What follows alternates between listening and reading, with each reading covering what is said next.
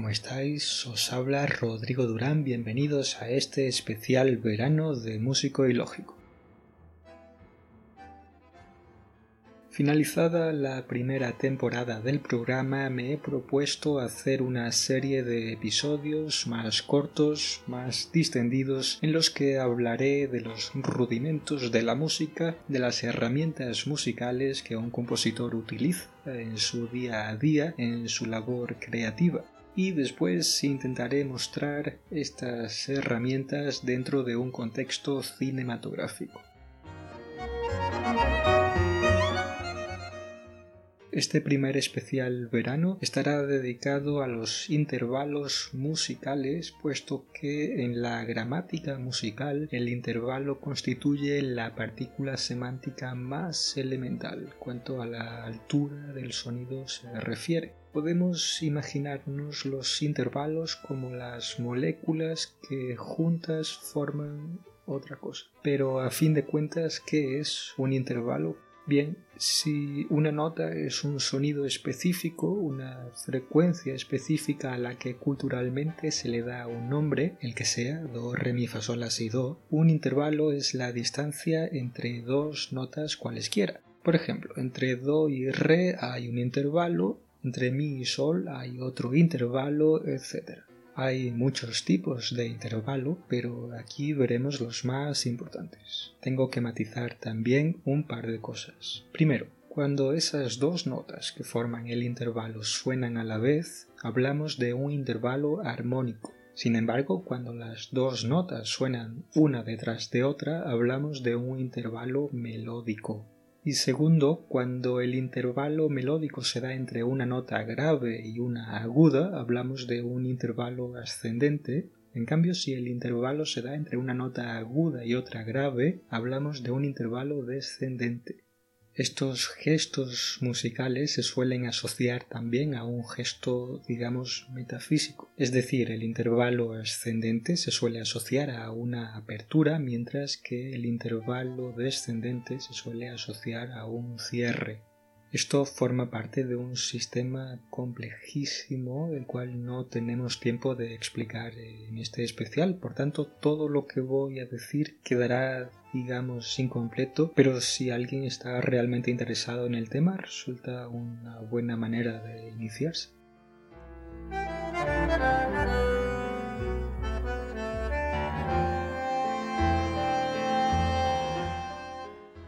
Dicho esto, pasemos entonces a enumerar las clases de intervalo. Iremos de menos a más. Cuando tenemos una nota que se repite inmediatamente después, no existe un intervalo propiamente dicho. Lo que existe es un unísono. Por ejemplo, si en un piano tocamos un do y luego el mismo do, tendremos un unísono. Este unísono puede representar quietud, reiteración, obstinación, cualquier cosa por el estilo. Encontramos unísonos, por ejemplo, en el acompañamiento de la banda sonora compuesta por Hans Zimmer para la película Interstellar de Christopher Nolan, donde parece estar relacionado con ese estatismo cósmico en el cual se mueven los astronautas que protagonizan la película.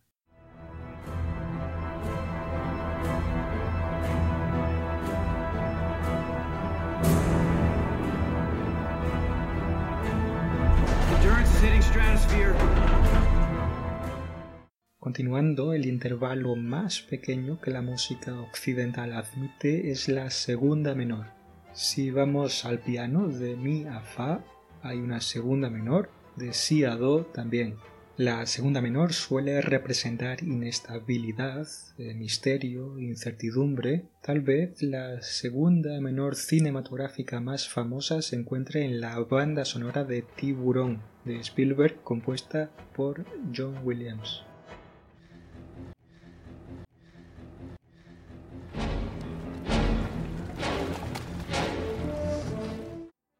Por otro lado, la segunda mayor se trata de un intervalo una pizca más abierto. Entre Do y Re hay una segunda mayor o entre Sol y La. Ejemplos. El inicio de aquella melodía que utilizaban para hablar con los extraterrestres en encuentros en la tercera fase, compuesta también por John Williams.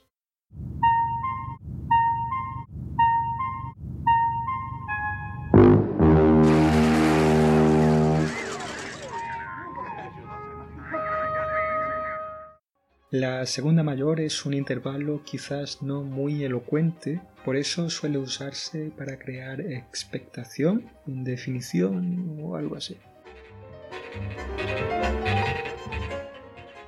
Otro intervalo, tercera menor. Entre mi y sol hay una tercera menor o entre re y fa hay una tercera menor. Solo un inciso para decir que todo esto se encuentra en YouTube. Si buscáis tercera menor, intervalo o cualquier otra clase, os saldrán ejemplos auditivos de todos ellos. Hablaba entonces de la tercera menor, que es un intervalo relacionado mayoritariamente con un ambiente oscuro o íntimo, como vemos en el acompañamiento del fragmento Escape, compuesto por Philip Glass para la película Las Horas de Stephen Daldry.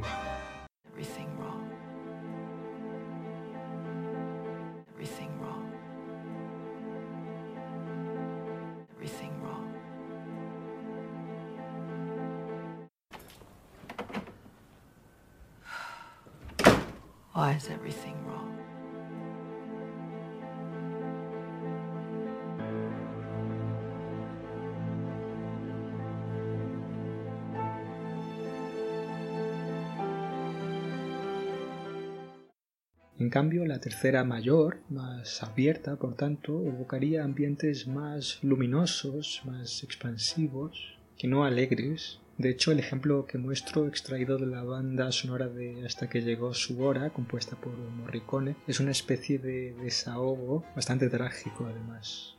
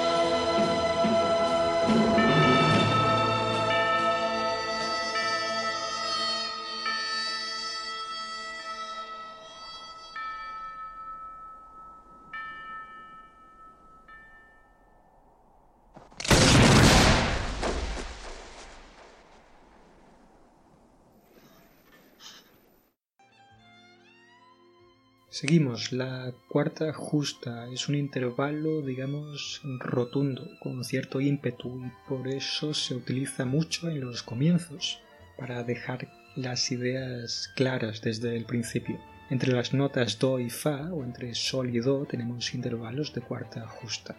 Ejemplos cinematográficos, el inicio del tema del Padrino de Coppola, compuesto por Nino Rota.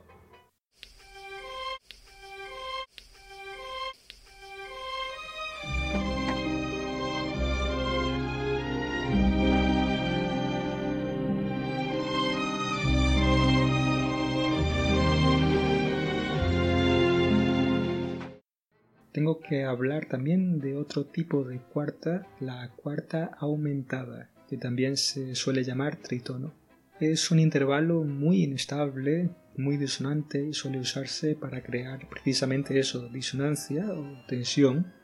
Tenemos un ejemplo muy claro en Nymphomaniac de Lars von Trier, donde además se toca de manera diegética este intervalo. A bit like the tritone which was played on the piano in your little club, was supposed to be a satanic interval. The sum of the numeric values represented in Bach's name is 14. El intervalo de quinta justa resulta más impetuoso si cabe que la cuarta justa. Hay una quinta justa entre Do y Sol, o entre La y Mi, por ejemplo, la quinta justa ha estado relacionada tradicionalmente con la caza o con la música militar por cuestiones de instrumentación y tal vez eh, por eso suele aparecer en momentos épicos. Encontramos una quinta justa en el inicio de Superman, película de Richard Donner con banda sonora también de John Williams.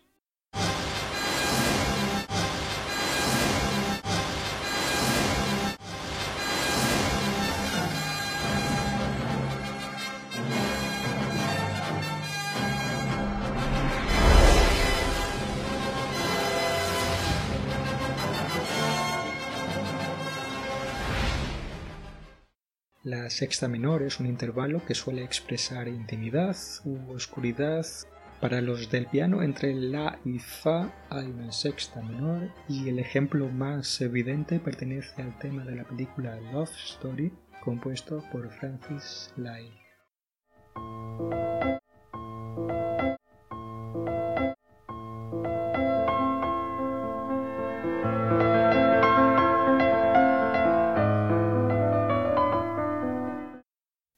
Cambio, la sexta mayor, que en el piano la encontramos entre Do y La, o entre Si y Sol, suele expresar eh, luminosidad, expansión, cierta paz también. La encontramos, por ejemplo, en el inicio del tema de amor de Star Wars, compuesto por John Williams.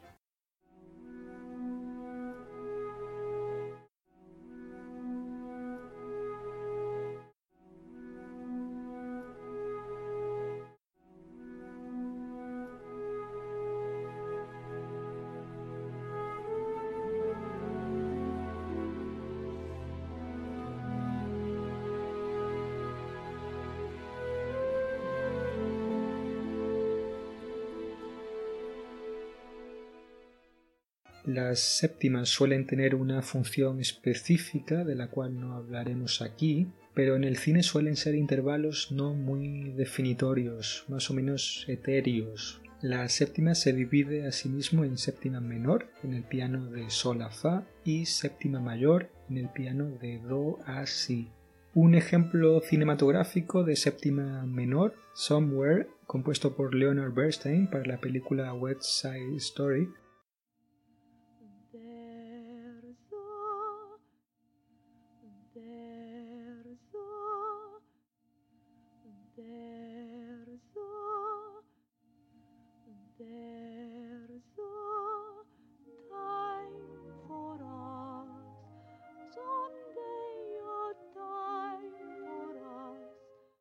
Por otro lado, un ejemplo cinematográfico de séptima mayor, famosísimo, Moon River de Henry Mancini, perteneciente a la banda sonora de Desayuno con Diamantes.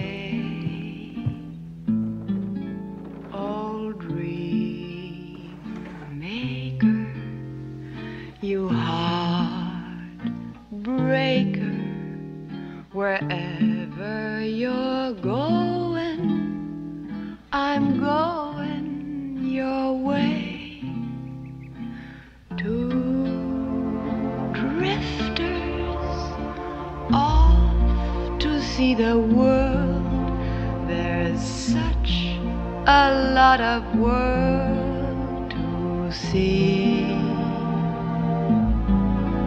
We're after the same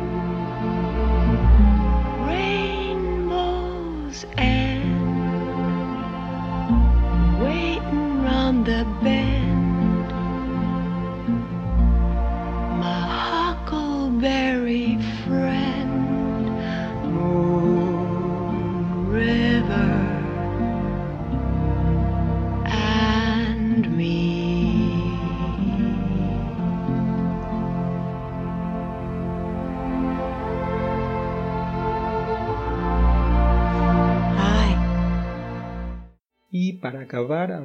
De la octava. La octava surge cuando tenemos una nota seguida de esa misma nota un poco más aguda o un poco más grave. Es decir, entre un do y el siguiente do, do, re, mi, fa, sol, la, si, do, hay una octava. Este intervalo suele potenciar la rotundidad de la idea que presenta, por decirlo de alguna manera. Por ejemplo, expresa una felicidad enorme cantando Bajo la lluvia, compuesta por Ignacio Brown. I'm singing in the rain. I'm singing in the rain. I'm singing in the rain.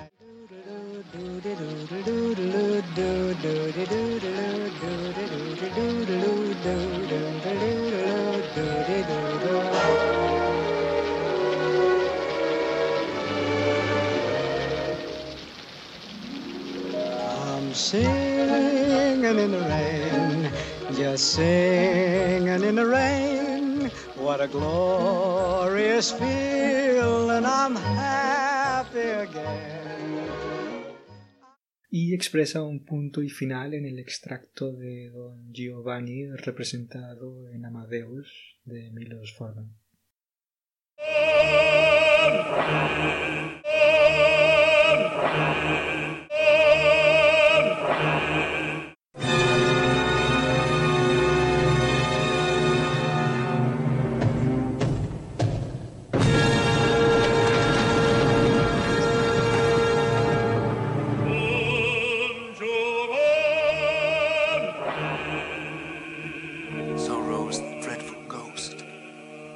Next and blackest opera.